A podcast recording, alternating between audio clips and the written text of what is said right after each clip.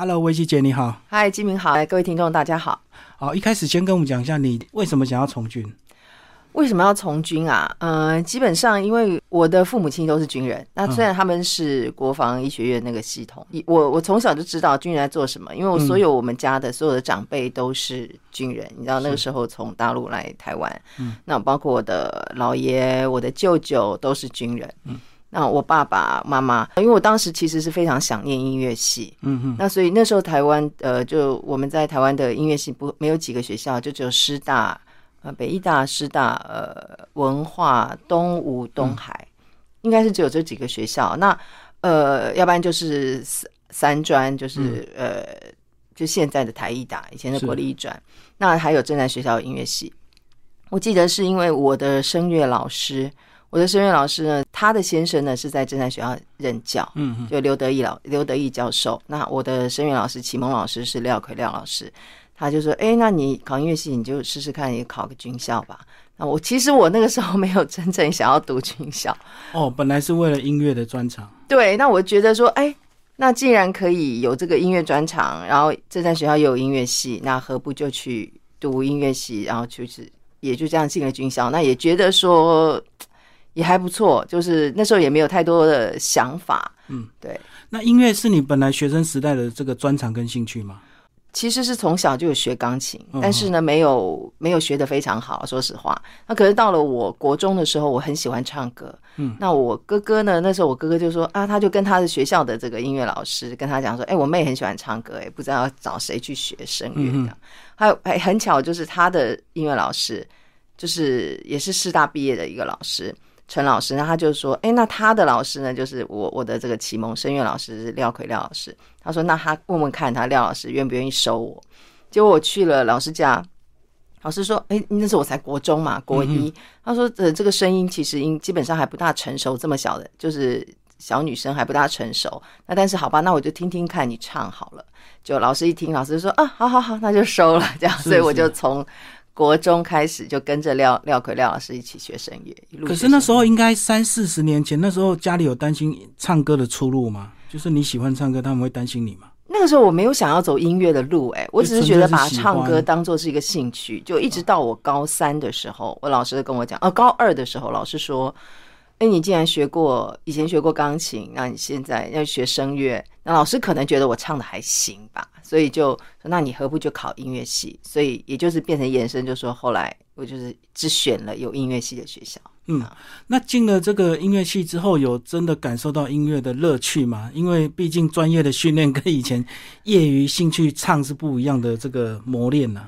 其实我觉得还好哎，因为其实学很多东西，你就是必须要投入嘛。那唱歌是一件很快乐的事，当然，当你把它变成是一个功课的时候，它就有压力。是啊，那呃，那个时候我记得我高三的那一年，我我觉得那个是压力最大的，因为你同样要学要考要考这个一般的大学嘛。嗯。那老师也觉得说你就是应该要考一般的大学，那你什么读音乐啊？我我记得我们班那时候只有我考音乐系，另外一个同学考美术系。嗯。我们两个中午休息的时间，我要不然就是要跑到偷偷跑到那个音乐教室去练琴。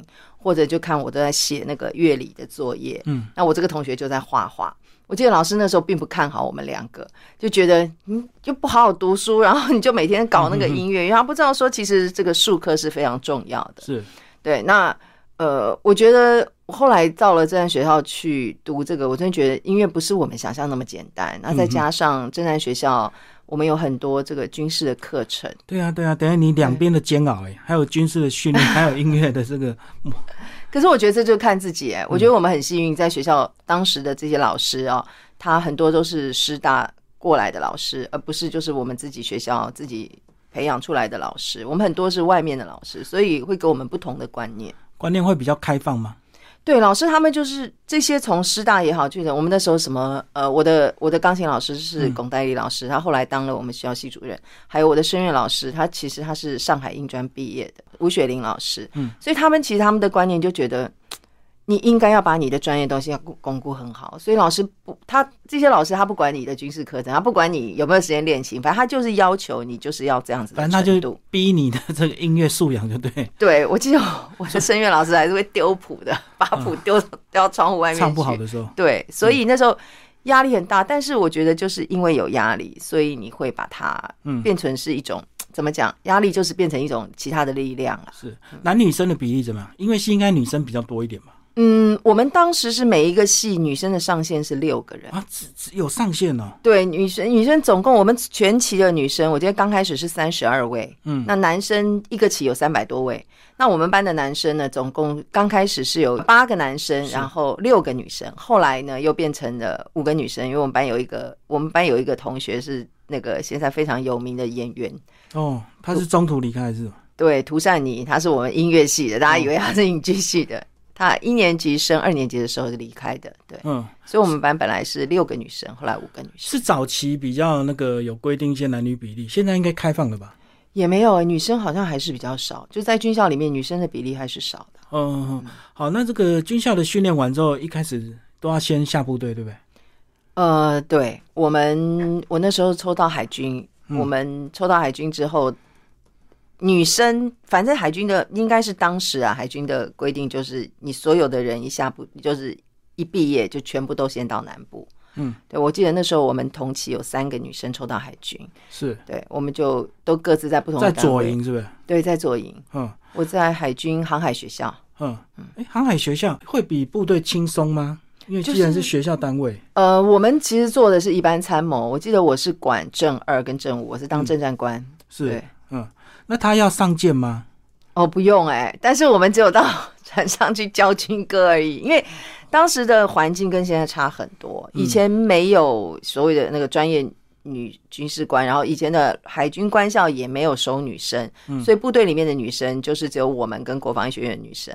那分配到这个我们呃到海军去的，基本上都是在做侦察官的工作，所以他并没有真正要去担任什么去舰上啊，或者是什么这些一般的基层单位去任什么职。现在专业女军官可能就会在舰上服务，就对。有有有呃，尤其他们是从应该是海军官校，应该是八十四年班，我我我印象中啊，我不不大确定，他们开始招收了这个真就是海军官校正式招收女生，嗯，那也就是那个时候开始，就是问我们这些在海军曾经就是海军的这这些服务的政战干部，有没有人愿意到船上去服务？那个时候才开始说开放。有到船上去嗯工作的这个女性军官。那你会想要上去吗？哎，那个时候我记得那时候我已经升少校了，而且嗯刚生小孩吧，所以那时候我，而且我人那个时候是在义工总队，就已经错过就错过，我觉得。对我觉得错过，因为你前面的历练你也没有，而且我我觉得那个时候还是会想到说啊家庭这样，那但是因为我那时候我已经在国防部单位，嗯，所以我已经脱离了真正的海军的这个系统，对，所以是男女生的一个差别。如果是男生，应该都会立志至少要上舰去服务个几次嘛，或者是跑个几趟，对不对？那女生还是要以家庭为重。我觉得其实不是，如果说我们从这个时光在在倒流，那个时候变成现在场景，我觉得我们还是会去接受，就是啊，你你做一个什么，你如果说你做一个正常干部，你需要去历练什么什么一级舰、二级舰、三级舰的副号长啊这些，我觉得我们还是会去做，不会说因为你是男生还是女生，是当时没有这个环境啊。该配合就是要配合，对，因为你当军人，错过了就来就对，因为错过了，你再回头，你会觉得说，哎，我前面我也没有历练过，那就是后来就是哎、觉得应该是有让更想要去历练的人去历练。那你后来是怎么时候进入专业部队？呃，我从航海学校回来台北，然后调到海军妇联会，嗯，然后之后就从海军妇联会调了海光义工队，那个其嗯。实已经就是一个专业部队。那我们经历什么竞赛这些，是。后来又就从海光义工队呢调了国防部女青年工作大队，嗯。之后就调了义工总队。所以都算是专业单位，这三个部分。对，我觉得其实我很幸运，我都在嗯专正在专业部队工作，就是大概是从我毕业之后的，我想一下，大概是五六年之后，我就已经是进到专业部队了。嗯嗯，等于是你们的音乐的专业是在这个专业部队非常重要，对不对？可是，一开始进来还是要考嘛，对不对？到义工总队吗？到海光一开始到海光哦，海光那时候，因为你知道以前的民国七十几年、八十年年间，那个义工部队啊，义工队的竞赛是非常非常激激烈的。烈，对啊，对，那以前呢，因为第一个分发到海军的人少，女生少，再加上呃学声乐的人又少，嗯所以也没有什么。以前的我们在竞赛好像都是找一些外聘的所谓的枪手，嗯，然后让他们来参加比赛，因为义工队竞赛里面就需要有什么歌唱啦、舞蹈各种的舞蹈对。对，对，那结果呢？后来这个长官知道说啊，我是学声乐的，那我人又在妇联会，那所以就说就问我的意愿说，你想不想要去这个义工队？我当时觉得我们学音乐，你本来就是要有一个舞台的空间，所以我就去。啊所以那个时候就参加了义工队的，哦，所以你等于是被征召过来，就对，因为人少嘛，在海军的女生，然后又专业单位的又更少，就对。对，然后我们就就很幸运的就没有经过什么考试，就是直接调到海光义工队。因为我那时候我们在一起当同事的时候，我记得那时候是要考的，对不对？对，进义总要考试，对对对，但是我们在海光义工队不用，我进义总的时候也是有考试啊，嗯嗯。嗯嗯。那义总的考试是真的考吗？还是都已经知道这个人的这个底细？这个我就不知道，但是我们是很认真的准备考试。因为你们也不知道长官要不要用你，就对。对。啊，对啊，就但是搞不好长官心里已经有数了。其实我们其实很多时候是会面对这种状况啦。那当然，如果今天你实力够好，即便是有人，长官也都还是会做其他的考量。我相信是这样子。你要不要讲一下义工竞赛那几年？你大概经历了几次这种残酷的考验？哦，我我其实我只有经过一次、哎，就民国八十年的那一次的义工竞赛。嗯，对，呃，我我最记得是我们，因为我们海关有分两个营区，呃，一个是在淡水，嗯啊，现在那个现在就变成是个观光地方了。是那一个是在左营，是，这两个地方，我们基本上是这个海光呢，就是半年半年移防啊。嗯，那我们在竞赛，竞赛是十月，我们大概都是在呃七八月的时候就会移到台北来，然后开始开始做准备这个对，开始准备。就那时候哦，那些老师都不管你到底是不是专业，你知道我们的舞者，他们很多都是专业、专业的舞者，对，然后不管怎么样，他们都是经过，就是这个什么劈腿啊、拉筋啊，都从小就练的。可对我们来讲，那根本就是酷刑。但是老师他不管，嗯我们就所有的干部，你只要会上台的，全部要跟着一起做基本功。哦，做热身就对了，对，硬跟着去批。嗯对，我最记得有一次，那个金鹏老师，你知道有一个就是爵士很厉害的金鹏老师，大家叫他小黑人，他来帮我们上课。那老师的上课时间，他通常都习惯是在七点，晚上七点开始上课，一直上到半夜。嗯，那他他他们习惯是这样子的一个作息的时间。那那次就叫我们大跳，我就记得叫我们从那个 那个练习场大跳，从那一边跳到另外一边，我这整个跳到我觉得是快快哭出来。嗯然后那干部他们就是这些什么评估的人员啊，因为他们本来就舞蹈科系，对，然后看我们，他也觉得我们很可怜，他觉得我们很好笑。我那时候只告诉我自己说，千万不要摔跤就好。嗯嗯嗯对 你们等于是被拉着跟着一起练习，就对啊。他不管你是干部还是聘员，同一标准。他就同一标准。当然啦，什么比如说你这个转圈，我们是根本不可能嘛。那所以这个老师会不会去强求我们？但其实基本上的这些功力的，我就觉得哇，上完课之后那腿根本就不是自己的。就是你们还要在旁边跟着做就对了。对，一定要，因为你要上台，他就是要训练你的肢体嘛。可是我觉得那那一年虽然只有短短一年时间，可是我真的学到很多东西。嗯，所以你说你那一次是有上台，有有有，我有上台你是在台上演演演戏还是唱歌？唱歌。我们一个呃开始的哦，那个时候的义工队很不一样，是每个义工队都有乐队。嗯嗯。那所以我们所有的演出都是现场演奏。哦，我懂。那有一些舞者，有一些在他们在前面跳舞的时候，那有配乐，我们就要在后面跟着帮忙唱。嗯然后我们还要跟着那个速度这样帮忙唱。所以我记得那时候他们有一个节目是都是台湾民谣，那时候唱什么《满山春色》就前面跳舞，你们在后面。对，然后还有《北林溪》对不对？嗯那首歌，我觉得那个时候刚开始我的台语其实没有很好，其实是很不好。然后那个时候老师就教我唱，结果老师后来听我唱第一次，老师说我怎么怎么听都是国语啊。哦，因为你们家本来就是外省家庭，呃所以台语就对，因为没有什么练机会，而且我们小时候你知道讲台语是会被罚钱的。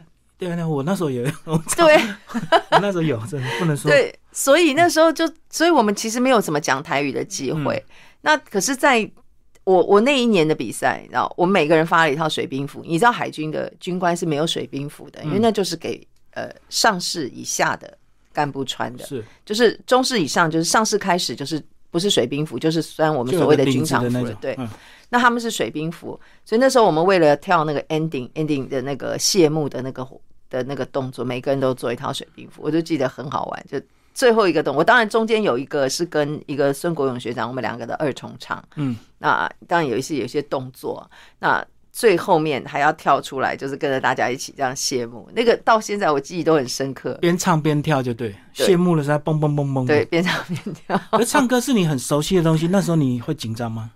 会啊，竞赛，因为你知道是，怕唱不好？对，很怕唱不好，而且那时候我才刚毕业几年而已。嗯，八十年毕业台下的才三年评审也是专业的嘛，所以你唱不好一定会被听出来，对然后一定会被骂的要死。你 就不会，你会自己过不去啦，你会觉得说，嗯、怎么搞的，没有没有把它唱好。但是那时候是是我应该是说，我第一次正式的这样子在，除了在学校的那种开音乐会，我第一次正式在这么多人面前，你又要唱又要跳，第一次正式上台就对了，应该是这样学生算是比较实习的。对对对对对。嗯，那后来你在一总是待比较久吗？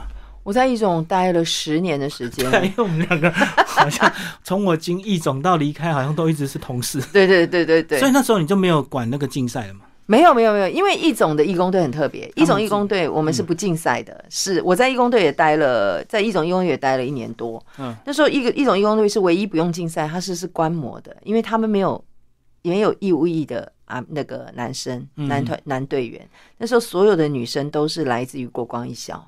是，对，所以没有男生的队员，你怎么可能一个舞蹈或一个一个什么竞赛里面是没有男生的这种？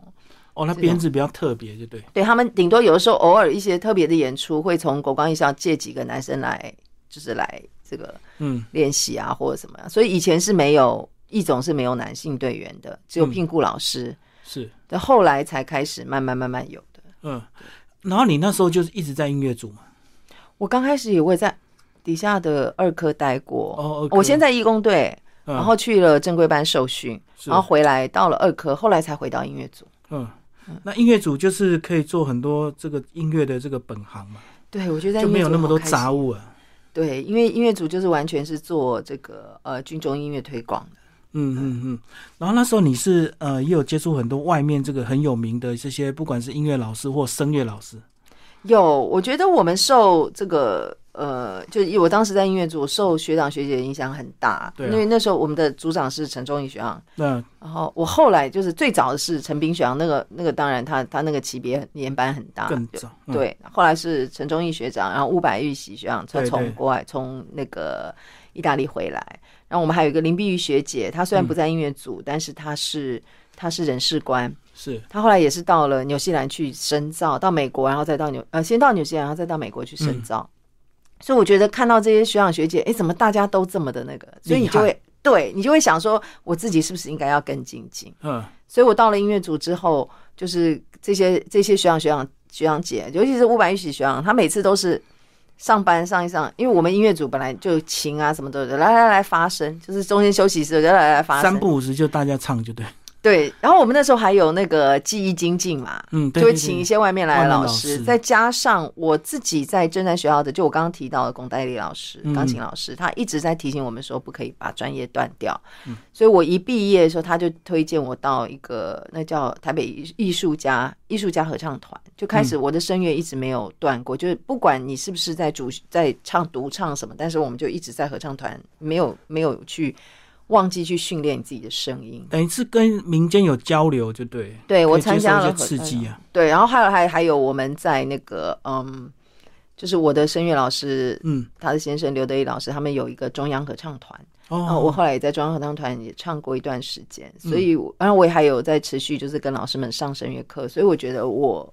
我一直在这个音乐这条路，我我觉得自己还蛮坚持的啦，嗯。因为这是我很喜欢的东西。然后那时候音乐组的年度大活动是不是美声响宴啊？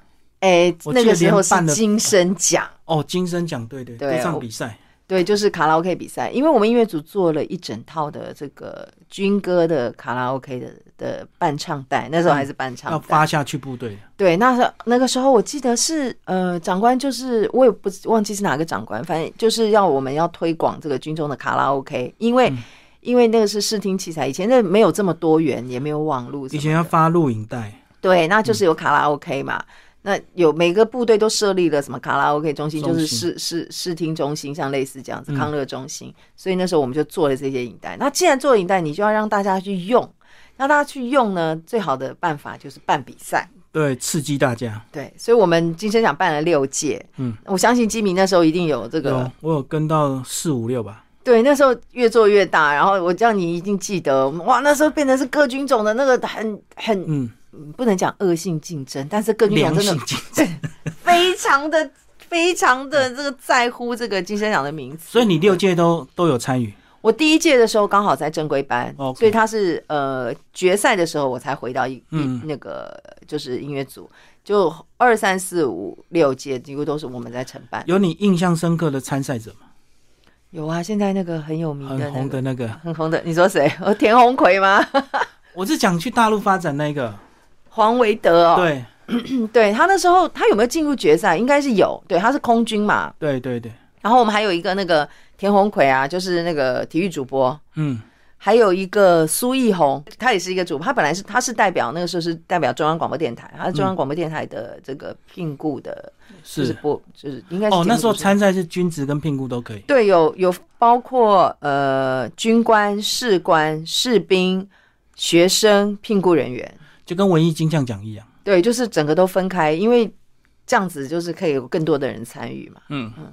然后我那时候记得还有请艺人的代言，对不对？对，我们有大小 S，对，那时候哦，然后有朱茵，最后一届是朱茵，然后还有徐怀钰，嗯，嗯，还有谁啊？我有点不大记得，反正就是每年都会有一一对组代言人，就对。每年都会有，然后就去铺队拍 MV、拍广告。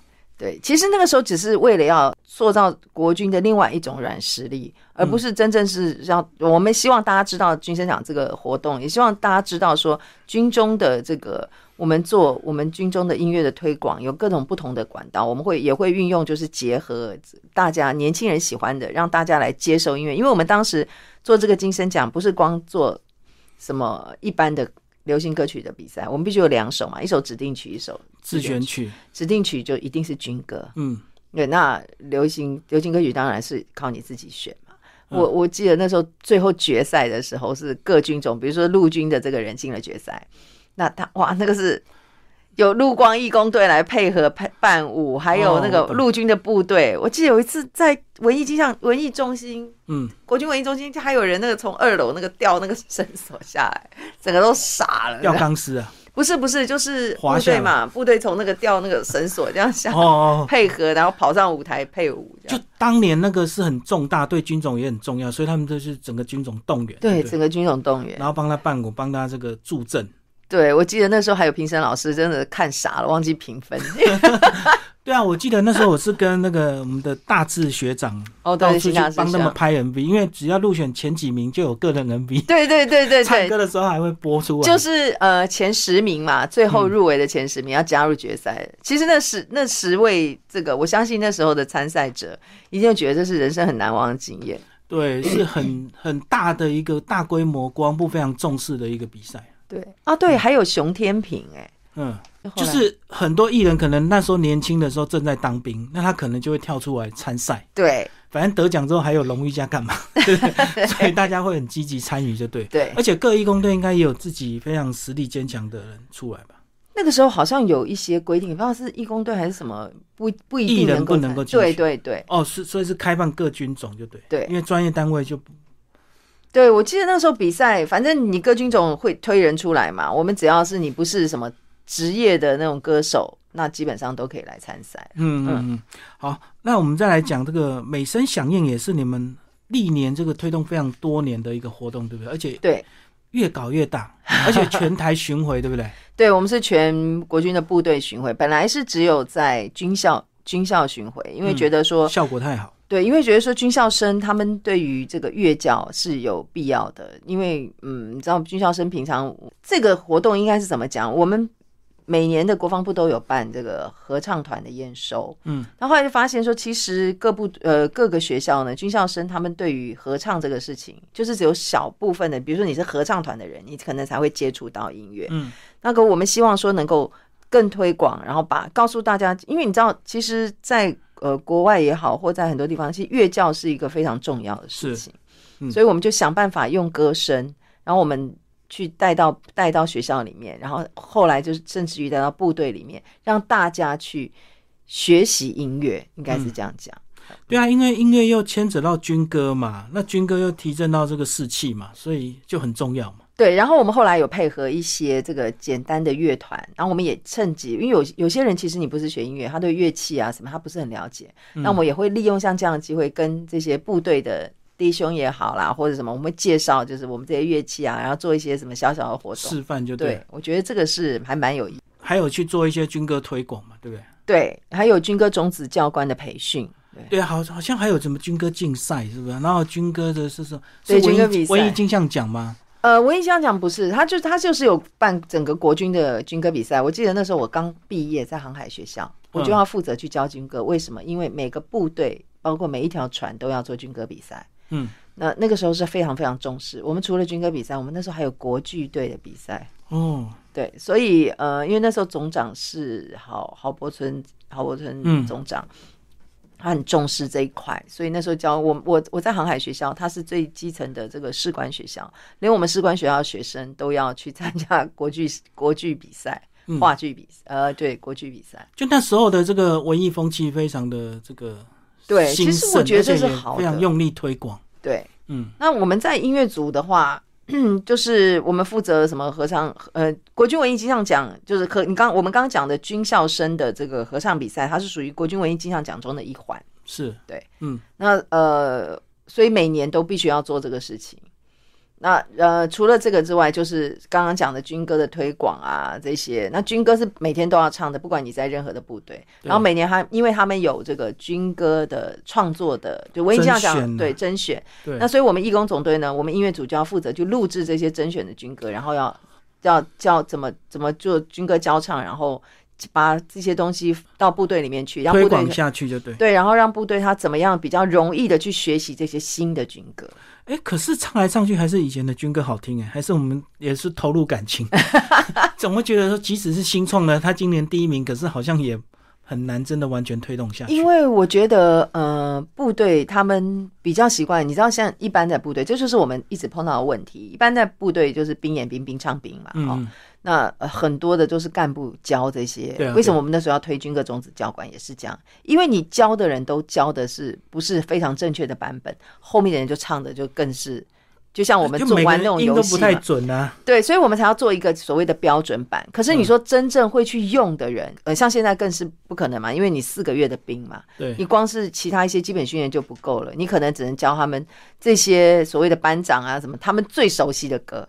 所以他最多就是只是教什么，我有一支枪啦，嗯，什么英勇的战士，对对对，就是会唱这些我们以前最熟悉的。但是也是，我觉得是那个时候，在就是国军文艺新新运动的时候，大概是民国五六十年的时候，创创作的这一批军歌，我觉得是因为这些老师们，包括李健老师、黄英老师啊，这些老师他们所写的军歌都是简单、旋律很容易记又好唱，就是它的音域是在一个。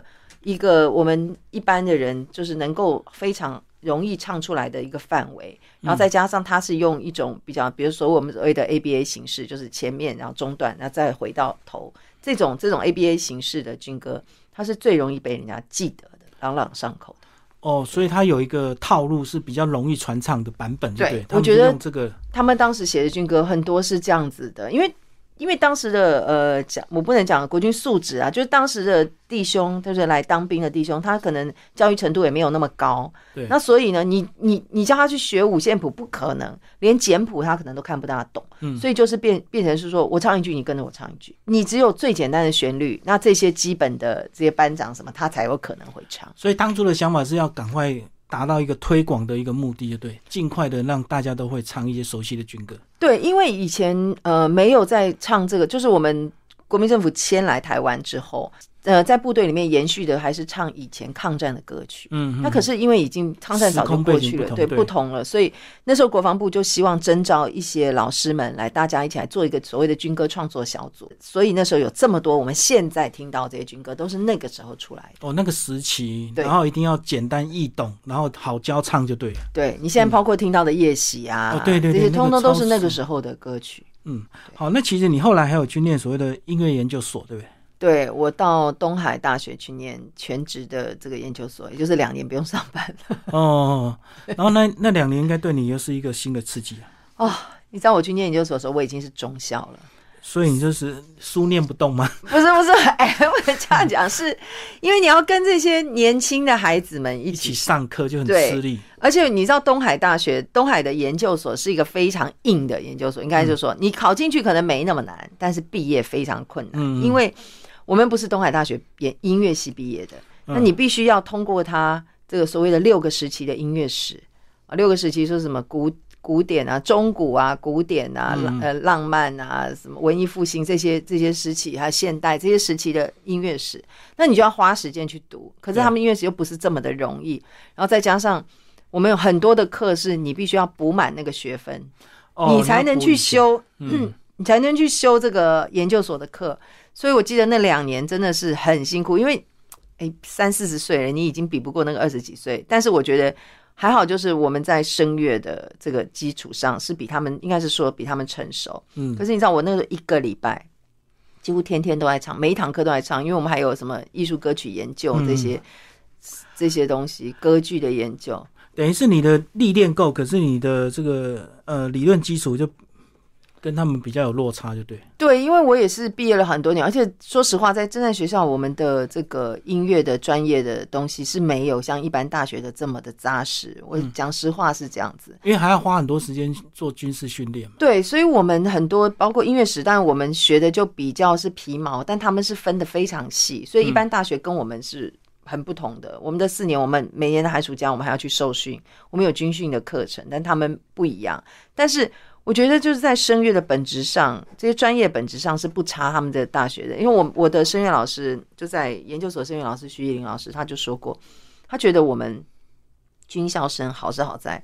我们最年轻的时候，就是大学的时候，嗯我们每天很早就十点钟就寝，早上五点多起床，早睡早起训练，然后运动。运动其实哦对于每个人，就是学特别学声乐的，学器乐也好，学声乐也好，是很重要的。嗯就我们打下很好的基础，我们没有像一般大学生，很多大学生就是熬夜啊，出去玩乐啊。所以身体都虚掉了。对，所以老师觉得我们的声音的本质是非常好的。嗯，所以呃，这个东西我们不会很不，就是你不用去担心说你自己的这个声乐的底子是。只不过，但是我们就是有一些比较细腻的东西，比较音乐性的东西，就是我觉得那两年我学到非常非常多。嗯，就要赶快补上来就对了。对，那我我觉得那两年是完全不一样，因为你就是过的一般大学生活。嗯，我们你知道，我们高中毕业就进了军校，每天就是被管死死的。可是进到研究所不是，就自由自在啊。对，可那时候你有小孩啊，你还是要每每个礼拜通勤嘛。对我，我小孩那时候刚好念小学一年级，我念我我在那边念研究所一年级，他那边念小学一年级，嗯我就每个礼拜礼我记得是礼拜一一大早，因为我八点钟这个东海就有课，我都要是坐五点钟的那一班。那个那是早车统联，对我都要坐嗯那一班统联，然后坐到学校，刚好是到学校就刚好差不多快八点去上课，一直到礼拜五的晚上才能回来，因为我礼拜五的晚上还有两堂那个是，就是合唱课。那我们主修声乐，研究所主修声乐的，你必须要去修这个合唱课的学分。嗯，对，所以我每次就礼拜就研研究所一年级的时候，真的很辛苦。然后我记得我唱歌唱到我的这个下颚啊，就是急性的这个发炎，嗯我的嘴巴没有办法张开。对，嗯，我们班五个学声乐的，主修声乐的两个，就包含我还有另外一个同学，我们两个同时发作，你就知道那个压力有多大。嗯医生说有两种可能，一个就是你你一直在使用，对，然后另外一个就你可能压力太大，晚上磨牙磨的，啊 哦，这是我自己不知道，但是哇，那这连东西都没办法吃，那压力大到这样子。嗯。可是我相信你精神压力很大，因为你等于五天都看不到小孩。对，然后有时候小孩在这边哭，我就在那边哭。对啊，因为才小学一年级。对，嗯，那你后来是怎么样熬过来？然后最后其实后来升上校，对不对？呃，升上校是我已经研究所回来，然后我到医学中心副主任之后，然后是刚好有一个机会可以到，就是有国防部三军乐队大队长这个职务，然后到了国防部去升了上校。嗯，大队长这个职务很抢眼，对不对？竞争多吗？呃，那时候好像我们有同时有三个人一起去一起去这个甄选甄选，对。嗯嗯那我觉得那时候刚好在推军国军在做良性平权吧，我觉得我运气很好。嗯那时候是阿扁总统的时候，所以是是吕秀莲副总统，嗯，他一直在推良性平权，所以我觉得我运气很好。我可能，嗯，也是因为我是女生吧，那从来没有一个女女性的指标的军官意义就对了。我觉得当时是这样子，那所以很幸运的就就甄选上。我记得我第一次到乐队大队长就去去报道的时候，因为有一些长官是以前有曾经嗯，业务有接触过，是就说啊，欢迎你从艺能界来到 军乐界，他们觉得你就是在台上唱歌啊，什么你怎么跑来军乐队？其实对我来讲，我也非常紧张，因为嗯我虽然是音乐系，但我一直主修声乐。对啊，因为在义工体系其实自由自在啊。哦，对，然后在那里，就是你的一举一动，好像你都是要非常的谨谨慎。那再加上我是十二月二十五号报道，我嗯记得，但是我元旦升旗典礼我就要上场，就要指挥对，然后我要三军乐队大棒，就是这样。你知道那个大棒对我来讲很困难，因为我们没有做过。我那时候真的是只告诉我自己说，你千万不能让大棒飞出去，千万不能让大棒飞出去。我记得我当时练的时候，哇，这边都黑青，因为你就是每天要一直练啊。我就因为你只有几天的时间，你可以元旦就要上场。对，那就是我觉得那个就是一个军人的耐力跟意志力。你既然这样，你既然这样这做了这个职务，你就要把它做好，不能让大家，也不能让长官丢脸。而且你们乐队会出动都是重要场合嘛，对不对？对，就不能够只要出一次包就会被盯得很惨，所以我们也不能出包。我们每次都跟我们的部的弟兄们讲，弟兄姐妹们讲说，我们的所有的勤务都是零误差，嗯，所以你就每一次都当做是就是最重要的一次，它没有没有就是重复的这个可能性，嗯，不可能，就是所以你每一次都要很认认真。三军乐队好管理嘛，因嗯为来的各领域的音乐都应该是蛮有一定的这个水准才会这才会进来嘛。其实我们它专属于呃直属国防部的是只有国防部示范乐队，嗯。那包括我们觉我刚开始在当大队长的时候，我们那时候有好好多乐队，包括联勤的军乐队，呃后备的军乐排、宪兵的军乐排，嗯，然后这些后来呃在部高部长的指示下，这些单位就是裁撤嘛，所以我们后来就剩下了国防部示范乐队跟陆海空军乐队。嗯嗯那把这些呃联勤啊、后备跟宪兵的乐队，还有一些陆战队的这些，把他们就是合并，连人带缺一起合并到这四个乐队里面来。嗯嗯，那他们自己有自己所属的这个的这个管理体系，包括国防部示范乐队都是。他其实大家可能不知道，这个所有的军乐队，它其实跟政战是无关的，嗯，它都是属于勤务支援部队，嗯所以他们都是隶属于各个军种还有国防部的这个勤务大队。是我对他们是只有这勤务的这个指挥权，但是我没有实质上对他们有这个没有人事权，就对。对我完全没有人事权，我们嗯只是有指挥权。就是当这个任务编组，我的国庆什么什么或者重要活动，几个队一起合并的时候，那我就对他们有指挥权。嗯嗯嗯，所以这样其实是蛮辛苦的，对不对。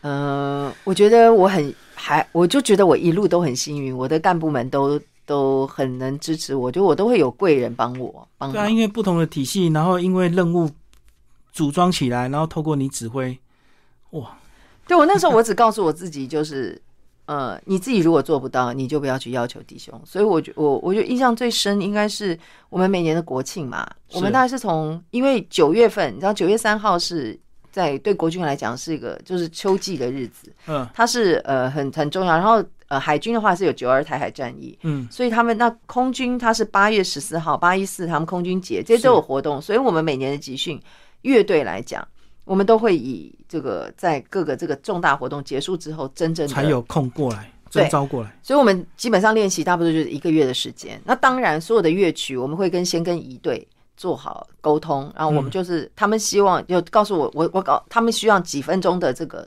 这个乐曲，然后我们我们就会先跟一队大长讨论，我们今年要做什么主题。然后我们乐队先出来之后，可能会请某一个乐队，可能是示范乐队，先录一个 demo 带，嗯然后给各个军种去，就是给一队他们去试有没有什么问题，嗯没有问题，好，我们就把这个谱发给各个义工队。所以这个这个工作大概是从每年的六月就开始要做了，嗯五六月就要开始决定曲目，就对，对，决定曲目，然后把把跟发下去。跟一队讨论过，嗯就是这个他们有没有觉得哪里需要修改，或者他们希望哪边要加长，哪边要缩短。一些讨论完之后，我们再把谱发给他。所以在我们虽然是九月集训，但是事实上这些曲子他们在九月来的时候，基本上一定是要会背了。嗯嗯，对，那所以我们在那个时候只需要练队形，然然后要练耐力。嗯所谓的耐力训练，就我刚刚讲的，其实对我来讲最艰煎熬的就是每年的耐力训练。哦是我们最后要穿着飞行夹克，在这个九月十九月的艳阳下，然后站两个小时不动。嗯这对我来讲，我觉得是很很，这是真的是跟自己意志力的挑战。还好我这九年来我没有倒，熬过 去有倒过。对，哎、不过这样讲，你们跟一队配合，那其实一队压力更大，因为他们调枪是很明显的，可是连演奏错误，有时候一般人也听不出来，对只有内行人才知道。这就是我跟你说，我觉得哈，我觉得我在当乐队大队长的这一段这这十年嘛，将近嗯前后将近十年的时间，我看到的是，我我我我觉得在一般讲讲说哦，现在的年轻人是草莓族，可是我在仪队跟乐队身上我是看不到的。嗯你知道他们的那个意志力哦、他们的对于这个勤务的这种热爱，跟他们对于应该是说这个荣誉性，所谓军礼部队的荣誉性，他们是非常有的。我记得有一次我的乐队的一个、海军乐队的一个小号手，嗯我们就他，我每次在立正不动时事的时候，我都告诉他们说：“你真的不舒服，麻烦你蹲下来，是你不要撑，因为你要如果整个倒下来的时候是受伤，是很严重。可是每个人真的都有荣誉感，他就觉得我我不会倒，我不会倒不了。可再一想到不会倒，他就真的倒了。那次就是在我面前就一个小号手倒了。倒了之后，当然我还是在那边我不动，就旁边的那个就是我们会有些预备手，就赶快去看，然后把他紧急送医院。就是我们等到整个的那个结束之后，我就跟一队大队长赶快去三总去看他。嗯嗯然后他是因为那个小号啊，小号口掉下来，然后戳到他这个下巴，嗯所以他的下巴这个流血，你当时看不到血，是因为可能是他没有非常深，但是可怕的是他的下巴是整个磕在地上，哦所以导致于他这里边的骨头从这里这样裂到这边，整块裂开。嗯嗯后来医生给他做的处置就是把他牙齿整个绑起来。所以他要将近三个月的时间，他只能用透过吸管这样子河流止他没有对，要把自己痊愈他整个绑住。嗯那我记得我们刚到医院的第一时间，阿斌哥看到我们进来说：“大家好，对不起。嗯，”就是因为我们告诉他们不能不要硬撑不，要硬撑，对他说对不起，我们就说不讲了。结果我记得他父亲从台中赶来，嗯那我们当然也是很抱歉，对他爸爸爸父亲就说不好意思，你的弟兄这样。后来他就说不会，因为这是他知道说干部有一直告诉他们说你不舒服就蹲下，是他们自己要这样子去做。嗯那所以我觉得这些家长们也让我们很感动啦，就是他知道他的孩子是是这是他自己孩子的坚持。那当然，我们更感动的是说，我们的弟兄竟然第一时间他不是觉得说啊我怎么受伤了，他只是觉得真的大队长对不起，我没有办法去出这个情。嗯，所以他是意志力硬撑，但是身体是受不了才会倒下来。对，因为现在的孩子，呃我所以我就说啊，我们不是呃，现在国军部队都有什么多少度就要插红旗啊，插什么旗？嗯就可是在操课在乐仪队是没有这件事的，你插什么旗我都要继续操课，因为你并不知道我在出勤务的时候，或不管是国庆也好，或者是军礼军礼勤务的时候，那天是什么天气？嗯你不能说哦，怎么国家元首来，拿一个外邦的，就是友邦的元首来，啊，来的时候那天如果天气这么热，你就不出那个全军礼的勤我，不可能。嗯所以我们我们的训练是没有分什么时间的，也不管你插旗的。嗯嗯所以我记得我们每次都是借这个嗯宪兵指挥部在练习。我就有一次那个宪兵的主任就讲说，他看过最硬的部队应该就是乐仪队。表面很风光，其实训练是非常严格扎实。对，因为你想想看国庆也好，什么你都是在所有媒体、所有应该是说所有的人的的面前对，那个而且还有这么多电视特写在拍哦，你只要一穿帮就很容易被人家关注到。对，嗯然后我们就要写不完的检讨报告，因为没有人会知道说事实发生到底是什么原因，他不会去探讨原因，他就他只要看结果。嗯我们很多的长官其实也是这样，他就看结果，对啊，你中间那个都不重要，可是对我们来讲，中间其实是更重要的。嗯，嗯你没有中间的这些很艰难的训练、很落实的这些东西，你是没有后面的好的结果的。嗯，好，那你总共这二十八年，你觉得你呃对自己或对家庭有没有哪一些算是个人比较遗憾？因为其实女性军官在家庭上的付出是比较多的，牺牲也要比较多，对不对？对，我觉得我对我的孩子是比较那个，因为我的小孩其实他其实算是独立的啦。等于是你陪伴的时间比较少，就对。很少。那呃，很多时时间都是我我父母亲在帮忙。他在我儿子是在呃一岁多就刚出生的时候，有先把他送到我阿姨家，就是在新竹。嗯。后来呢，又因为我妈妈她我哥哥在美国嘛，旅居美国，所以我妈妈又把我儿子带去美国待了一段时间，后来又回来。那我我觉得这段时间就是我们都忙我们的，因为我记得，呃，就是我刚刚讲我在读研究所的时候，有一次老师他的小一的老师打电话给我，就说：“嗯，萱萱妈妈，你可不可以就是不要去念？”他说：“我说啊，怎么？”他说：“你儿子每天就是这样哭的，就想着要 睡觉，就想妈妈。”嗯，然后另外他在念幼稚幼幼稚园，老师也这样讲，幼稚园老师也说。说他每次唱到不知道唱到哪一首歌就会哭，对，就会哭，触景伤情。对，然后那个我就觉得哦，其实我听了心很痛，可是我觉得那个时候你就觉得啊，我没有办法，我一定要把这个学业完成，赶快念完。对，嗯，那可是我觉得也就是这个动力让我让我自己知道说我我一定要赶快把它弄完。但当时我我觉得我们军人就是这样子，你你必须有时候要牺牲一些东西。那后来就是我，我我很感谢我爸妈，但是我对我儿子真的是比较少的陪伴。对啊，我觉得妈妈的陪伴比爸爸陪伴重要。对，后来我在易总十年，我觉得这十年来还好，就是我稍微比较能够陪伴他。当然，就是有的时候会有演出或是出差，那但毕竟那是少时间，那个比较短期了哈。对，等于大部分的时间还是很。对，就是那十年来，我在他的成长过程，这十年来，我是在陪伴在他身边的，我觉得是很很那个，嗯，对，他觉得就是还稍微没有这么的遗憾啊。是，嗯，那你自己个人有没有什么中心思想？从以前懵懵懵懵懂懂的青青少女，然后一直到现在这个上校退役，我觉得我有一段时间我在正在学院就是有兼课啊，在带着我们音乐系的这些在音乐系里面教书。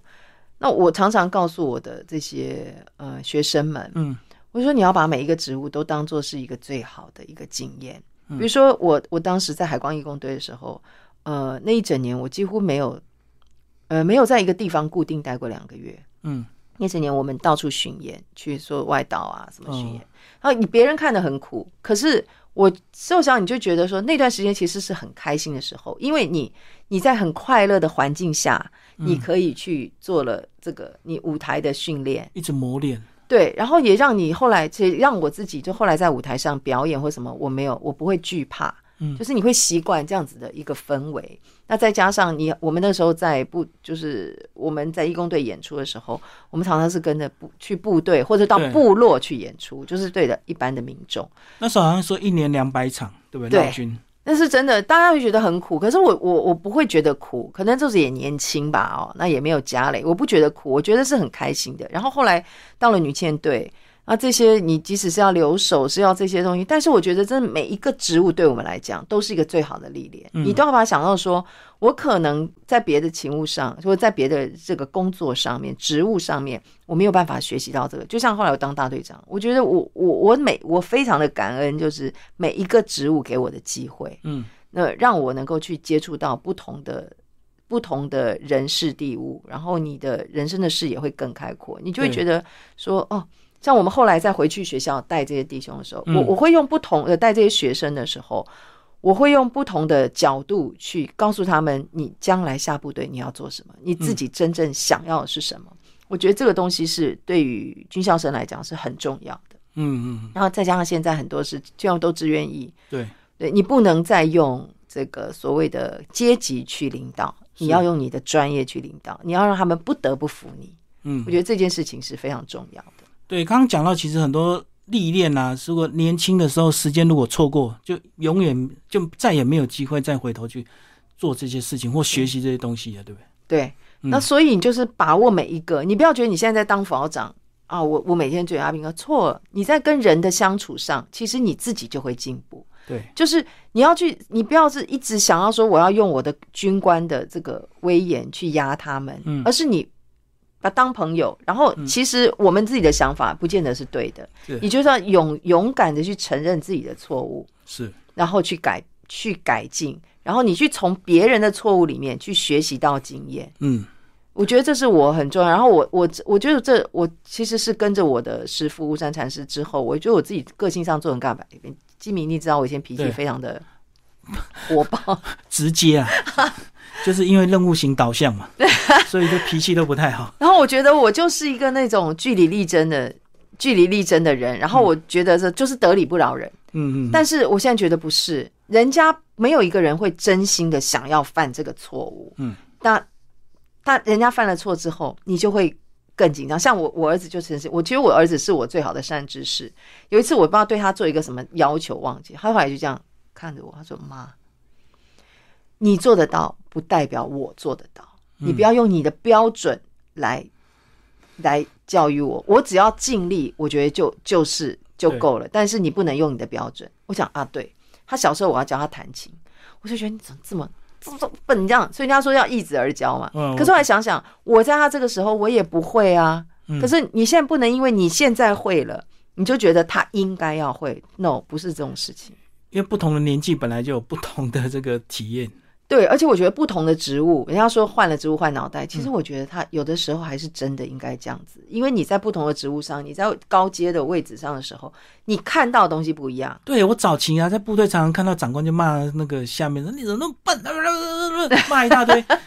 可是你那时候的时候，你也不会啊。对，我想那个那个时候你也不会，你因为你是这么多的错误中而且你是从这么多错误中你学习到的经验，你才有今天的这些这些所谓的成就，或者比人家好多一点的经历，你才有这种能力去这样去想人家。可是人家真的不会，嗯可是我以前会这样子去对我的干部很斥责。然后后来呢，我退伍之后，当然我就跟他们讲说，哎，真是不好意思啊，以前真的脾气太坏了。所以你是后来跟到你们的师傅才开始有很大的转变。对，我觉得我们师傅他一直强调做什么都不如心好。嗯，要不要讲一下你是哪一年遇到他？那时候你好像还现役，对不对？就已经接对，其实我认识师傅已经到二十几年了耶，嗯。但是我以前从来没有真正去跟就是皈依他，我也搞不清楚师傅到底要干嘛。你知道我们女生呢很爱算命，我第一次去见师傅的时候，我我把他当做是一个很厉害的人，我就看的是他的神通，嗯。他也的确是很厉害，我看到的是神通，但是我都没有去思考说师傅为什么要显神通。嗯，其实神通只是一个法门，嗯，嗯，在佛教来说有八万四千法门，嗯这只是用其中一个法门。你显了神通之后，有些人就是那种从来不信任何东西的，要才会愿意要来跟你接触，他才有可能去宣扬所谓的佛法。嗯，师傅曾经讲过说，我是一个无神论者。嗯，就师傅曾经讲过，无神论者是最可怕的。为什么？他不管你去信什么宗教，你信基督教也好，天主教也好，你信阿拉什么都可以，但是人要有一个信仰。为什么？因为你有了信仰，你才会畏惧，嗯你才不会自肆意而为。你会不会做坏事。对，你不会天不怕地不怕，因为你会怕说无神论才可怕对对，其实无神论是非常可怕的一件事情。嗯，就是因为你你都不相信嘛，所以你不相信人间会有报应，不相信会有因果，不信因果其实也是一件最很可怕的事情。嗯所以做任何坏事你都不怕会有后果的。所以师傅说没有信仰是最可怕。当然这个不是叫你一定要来信佛教，就是你可以有你的宗教信仰，但是你一定要有个这个尊崇的东西，就对。对，但是不是偶偶像的崇拜。嗯，这又是完全不一样。基督基督教也好，或者是什么，我觉得是后面的人去，呃，怎么说呢？就是可能是自己用自己的想法去去想这个宗教，加诸或者是把它定义。就像佛教是讲戒律，可是现在的人。都在借别人，不在借自己，都是眼睛往外看，看别人看你，哎呀，你一个出家人，怎么怎么怎么这样？就我们师傅就说，其实眼见不见得为凭。嗯，比如说我们师傅曾经就是去超市超市啊买什么鱼肉什么的，但人家就会侧目看他，就觉得你出家人居然吃荤，对不对？但是事实上这些东西根本不是师傅吃的，可能是师傅他们要去照顾某一个老先生、老太太去什么去做，但是人就会用你眼睛看到去自己开始去去想说，哎呀，这个人是怎样怎样怎样，就开始自己去编他的所谓的打鼓书了。这种东西其实是师傅说，这个是这个就是在造业了，嗯嗯，就是造新业也好，造口业也好。对啊，因为我记得你后来这几年都跟着你师傅，然后一起推广很多活动。